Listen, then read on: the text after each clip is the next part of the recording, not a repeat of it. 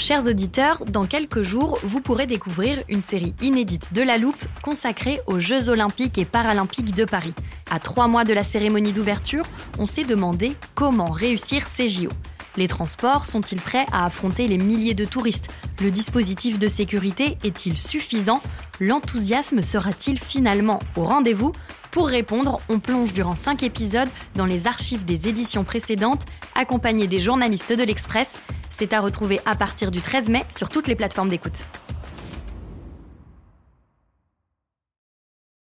Ryan Reynolds here from Mint Mobile. With the price of just about everything going up during inflation, we thought we'd bring our prices down. So to help us, we brought in a reverse auctioneer, which is apparently a thing. Mint Mobile unlimited premium wireless. Ready to get 30, 30, bit to get 30, bit to get 20, 20, 20, bit to get 20, 20, bit to get 15, 15, 15, 15 just 15 bucks a month. So, Give it a try at mintmobile.com slash switch. $45 upfront for three months plus taxes and fees. Promo rate for new customers for limited time. Unlimited more than 40 gigabytes per month. Slows. Full terms at mintmobile.com.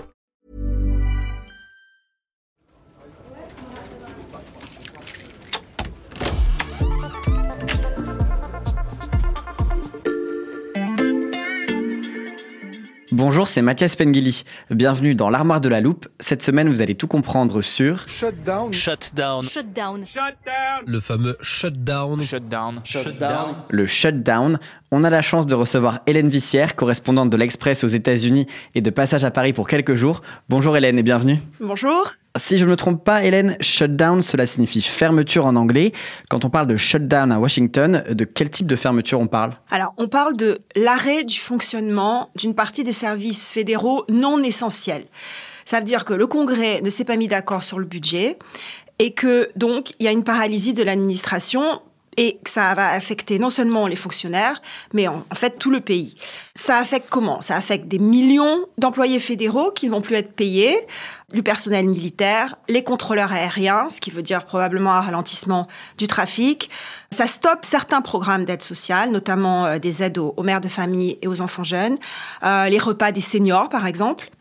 Et euh, plus anecdotique, à Washington, on peut plus se marier parce que le bureau de l'État civil est fermé, les parcs nationaux sont fermés, les musées et surtout aux grandes dames des fans, les webcams des cages des pandas du zoo de Washington ont un écran noir. Mais comment on peut arriver à une telle situation? Alors, le Congrès doit se mettre d'accord sur une douzaine de lois de finances chaque année, avant le 30 septembre.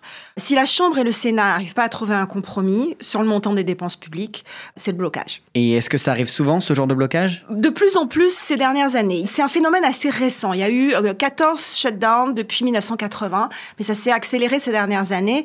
Et euh, pourquoi? Parce qu'il y a un Congrès qui est extrêmement divisé, euh, avec souvent des républicains qui tiennent une chambre et les démocrates qui en tiennent une autre, et puis des majorités très très faibles. Là, les, les républicains, par exemple, à la Chambre, ils ont une très faible majorité.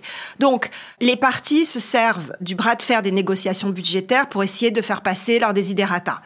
La plupart des shutdowns sont très courts, moins de trois jours, euh, et les élus arrivent à un compromis, mais il y en a qui sont plus longs. Plus long, c'est-à-dire Alors, en 2013, il y en a un qui a duré 16 jours sous Barack Obama, lorsqu'il était président. Les républicains voulaient supprimer le financement de sa réforme de santé. Il a tenu tête et c'est les républicains qui ont dû céder.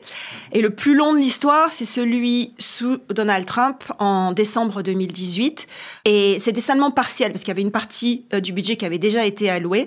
Donald Trump voulait inclure dans le projet de loi de finances 6 milliards de dollars pour construire son mur à la frontière mexicaine. Et ça a duré 35 jours. Mais finalement, Donald Trump a perdu un shutdown de 35 jours.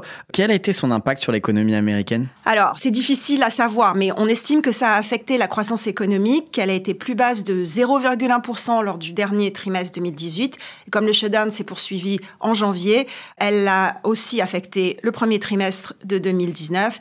Et on estime que la croissance a baissé de 0,2% à la suite du shutdown. Pourquoi? Principalement parce que les fonctionnaires sont mis, enfin des millions de fonctionnaires sont mis au chômage technique et il y a des retards de paiement sur les dépenses publiques. Hélène, si on revient à cette année, on a donc dépassé la date limite des négociations le 30 septembre. Si je ne me trompe pas, il n'y a pas eu de shutdown. Non, il n'y a pas eu de shutdown. En effet, du moins pour l'instant. Cette fois, en fait, la, le shutdown, il est un peu différent. La bataille, elle est un peu moins entre démocrates et républicains. Elle est plus entre républicains et républicains. Il y a un petit groupe d'élus de la droite dure, des Trumpistes principalement, qui voulaient absolument réduire les dépenses euh, budgétaires. Ils ont fait de l'obstruction systématique, ils ont refusé les négociations, à tel point qu'ils ont tenu la Chambre des représentants en otage. Finalement, avec l'aide des démocrates, le chef de file des républicains a réussi à faire passer une extension du budget jusqu'au 17 novembre, mais ça va recommencer probablement. Et en plus, euh, le chef de file des républicains a perdu sa place. Donc euh, c'est un futur chaos en perspective. L'ombre du shutdown pèse toujours sur les institutions américaines, on l'a bien compris. Merci Hélène. Voilà, je peux refermer l'armoire. Maintenant, vous êtes capable d'expliquer ce qu'est le shutdown. Et si vous voulez en savoir plus, on vous a préparé une liste d'épisodes de La Loupe et d'articles de l'Express qui traînent du sujet. Les liens sont à retrouver dans le descriptif de ce podcast. Bon week-end, profitez-en pour rattraper les épisodes que vous auriez manqués. Je vous dis à lundi pour passer un nouveau sujet à La Loupe.